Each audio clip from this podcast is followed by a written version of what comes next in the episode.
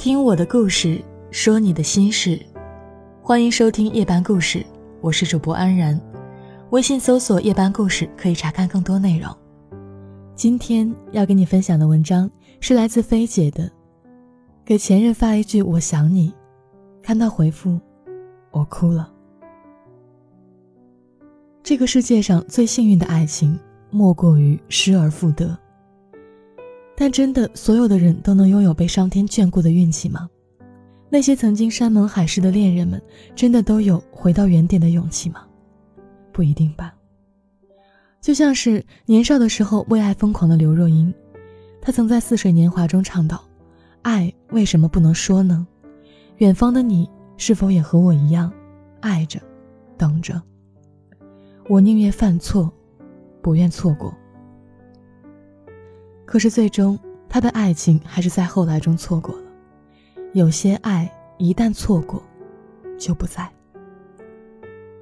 后来我学会了爱，也学会了封存与你的记忆，再也没有去触碰。不是害怕自己抑制不住思念的情绪，也不是害怕自己深夜手贱，而是我害怕，我突然间回忆不起我们曾经手牵着手在那条美食街上吃过什么。我害怕，我早已经忘记我们曾经在那个挂满了许愿符的树上写下了什么。我只记得那个冬天很冷，你把我的双手紧握着，然后不断的哈气。我只记得写完愿望之后，矮你一截的我被你轻轻的抱起，把许愿符挂在了我的双臂能伸到的最高处。我不知道山顶的那个同心锁是否还在。也不知道书里的那张明信片有没有被老板娘换掉。昨天晚上无聊刷微博，看到一条有关于前任的帖子，给前任发一句“我爱你”，你会收到什么样的回复？你会不会流泪？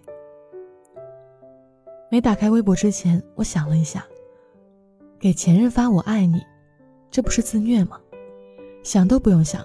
肯定要么是被拉黑了，你的消息已被对方拒收；要么是删除了，叉叉已经开启了好友验证，你还不是他的好友，请先发送好友验证请求；要么就是收到的回复就是不早了，睡吧。再不济就是连回复都收不到。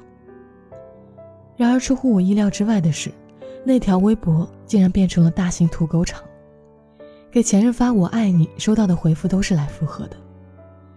比如，我们和好吧。比如，我也爱你，好想你。再比如，明天我来找你。不是说好的合格的前任就应该死了一样吗？怎么还秀起恩爱了呢？不禁让人好生羡慕，真的羡慕你们这些可以回去的人。不过，也有人一句道出了真相：这哪里是前任呢？这绝对是平时还有联系的分手后的暧昧期呀。是啊，有勇气发的人都是确认对方还在爱自己的吧。而我们不一样，我们已经走散了。你已经有了自己的生活，就算我背得出你的电话号码，就算我记得你习惯几点睡觉，那又怎样？我的自尊心也是不会允许我这样做的。当然。与其说自尊心，倒不如说我没有自信吧。因为我知道这是在玩火，一不小心就会烧伤自己。当我看到那句“我爱你”换来的是对方已拒收您的消息的时候，我会后悔给你发了这三个字。这条微博让我想起了一部我很喜欢的电影，哥哥张国荣和男神梁朝伟主演的《春光乍泄》。贪玩任性的何宝荣像个小孩一样，倚仗着李耀辉对自己的爱，在李耀辉的世界里面走来走去。每次他想回来的时候，他就用深情的眼神看着李耀辉，然后对他说：“李耀辉，不如我们从头来过。”精疲力尽的李耀辉每一次都被这句话所击败，选择原谅他，缠绵。因为这句话重新开始，伤害，也因为这句话重蹈覆辙。在一次又一次的辜负之后，李耀辉终于离开了。他决定回香港，但是在离开之前，他一个人去看了伊瓜苏瀑布。站在瀑布前，他说：“我终于来到瀑布。”我突然想起何宝荣，我觉得好难过。我始终觉得，站在这儿的，应该是两个人。是啊。谁不想曾经约定好的事情，两个人可以一起完成？谁也不曾想到，还没有到终点，其中的一个人会在半路下车啊！试问谁不想从头来过？但这个世界上又有多少爱可以重来呢？时光如同白驹过隙，我们再也回不去了。既然回不去，我们又如何？从头来过呢。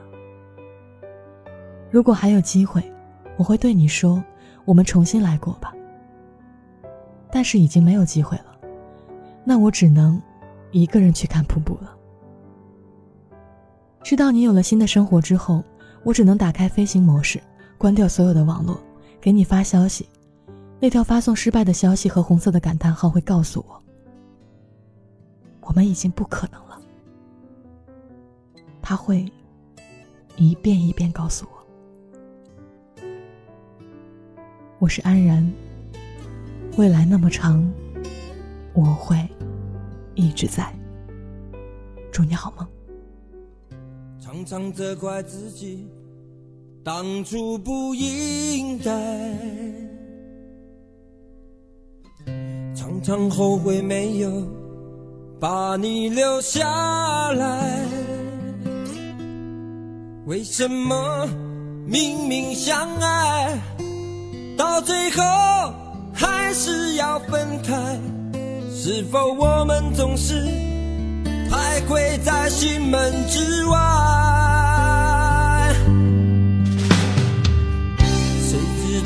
和你相遇在人海，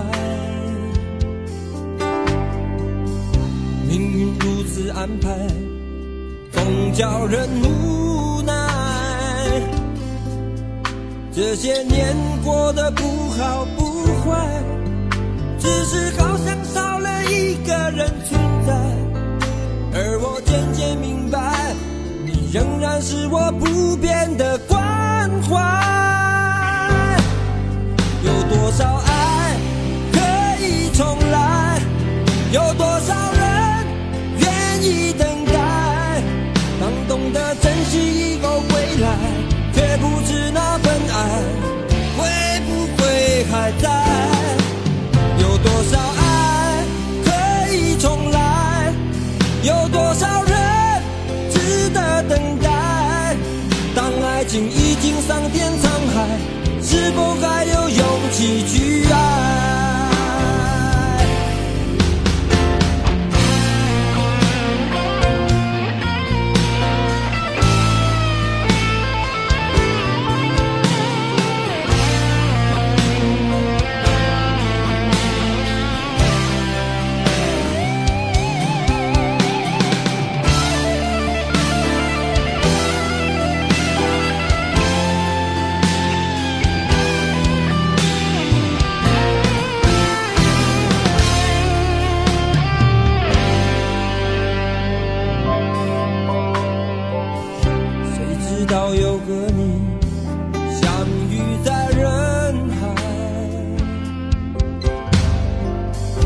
命运如此安排，总叫人无奈，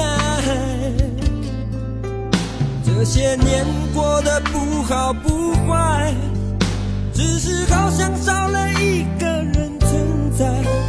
而我渐渐明白，你仍然是我不变的